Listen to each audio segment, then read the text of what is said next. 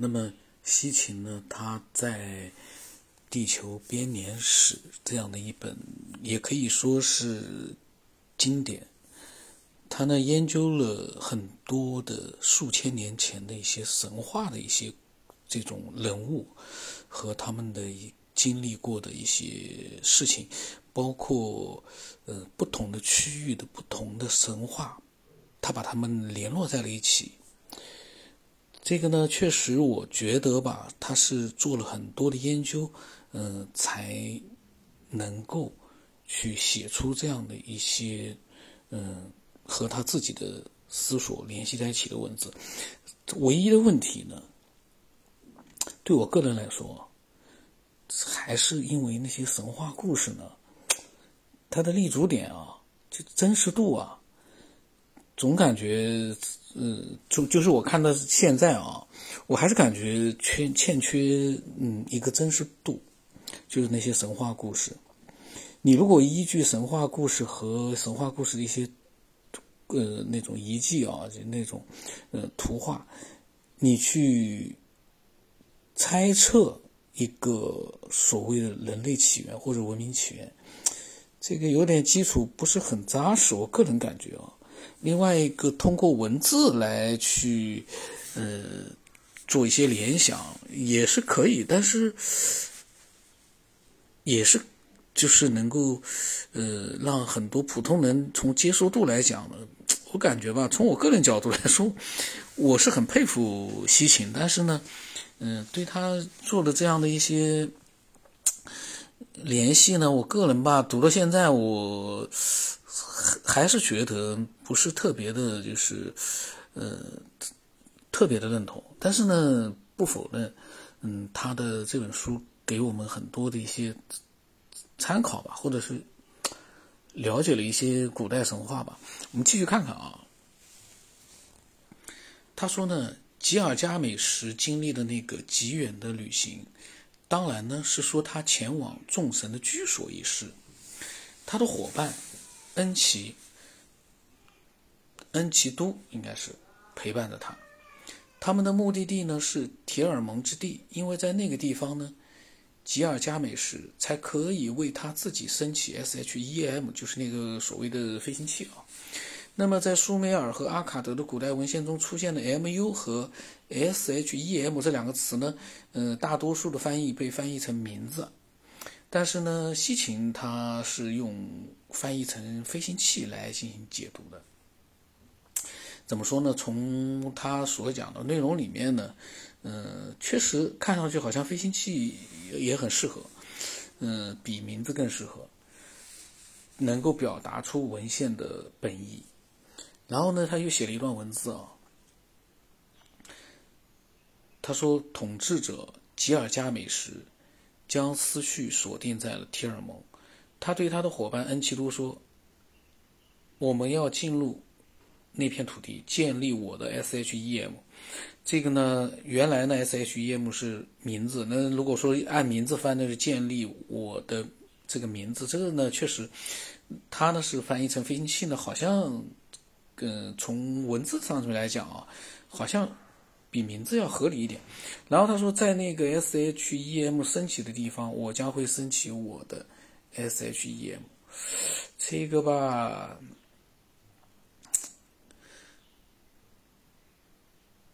我呢有个疑问哦，就如果真的是飞行器的话，它这个用词啊，因为西芹它现在翻译成当然是中文翻译，它为什么要用升起？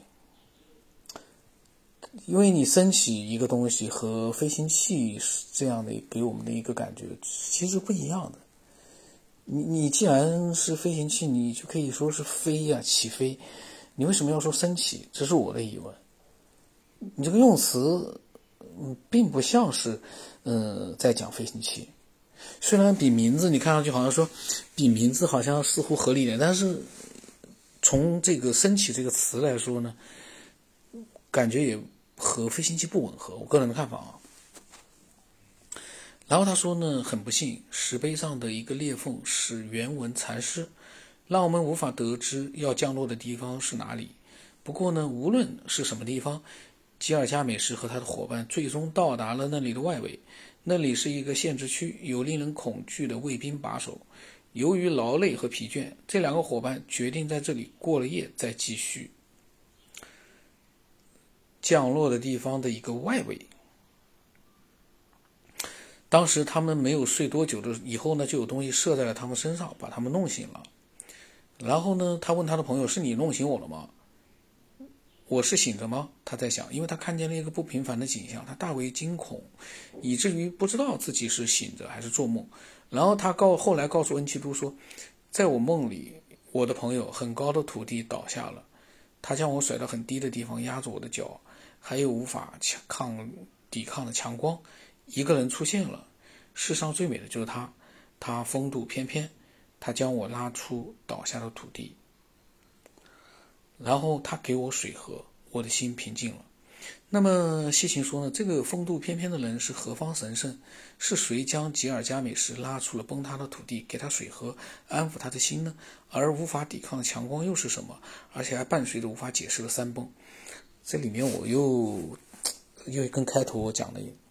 同样的感觉，就是西秦把精力放在了一个解读神话这个上面，但是神话本身，嗯，它的一个真实度啊，有多少？这个说实话也没人知道。嗯，但是呢，他呢才解读这样一个，呃，立足，有可能是我觉得有可能是虚幻度很高的这样的一些神话的记载。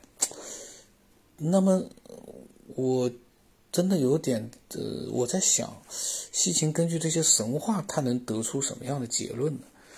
我我都真的是很好奇。我们继续看啊。然后他说说不清楚怎么回事吉尔加美什再一次睡着了，不过不是很久，睡了一半他就醒了。这个睡了一半就醒了。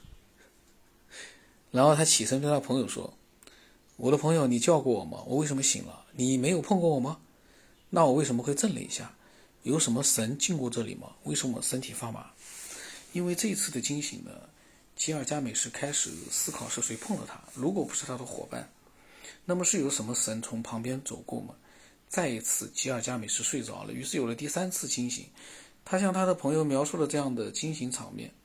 他说：“这个他这个第三次惊醒让我想起了我之前录过很多的那个清明梦、多重梦。”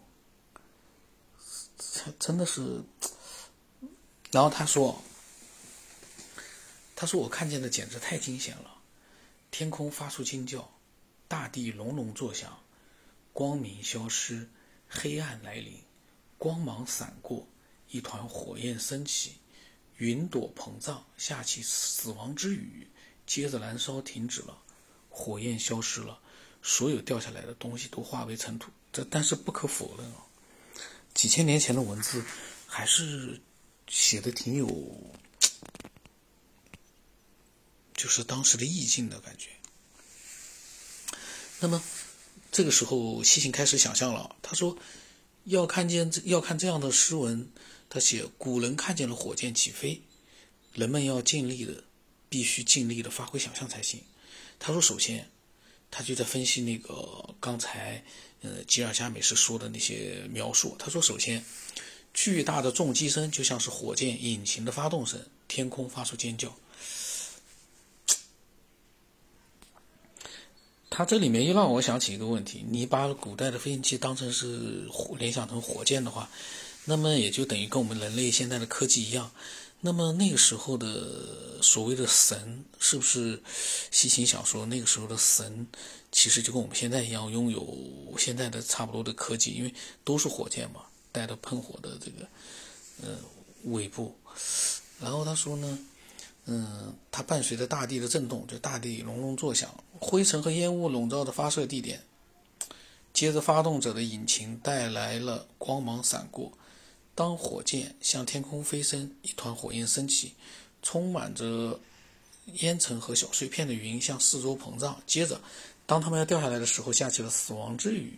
现在呢，火箭已经到了很高的天空，逼近天国了。于是，燃烧静止了，火焰消失了，火箭逐渐消失于视野。那些散落的碎片都化为尘土。吉尔加美什对他的所见的场景震撼不已，他因此更想到达他的目的地了。于是他再一次向萨马士请求保护和帮助。在战胜一个大的碍眼的守卫之后，他到达了马苏山，在那里可以看到萨马士升到天国的宫顶。现在他已经接近了他的第一个目标 SHEM 升级地方，但是入口处很明显是建在山里的，有强大的守卫守护着。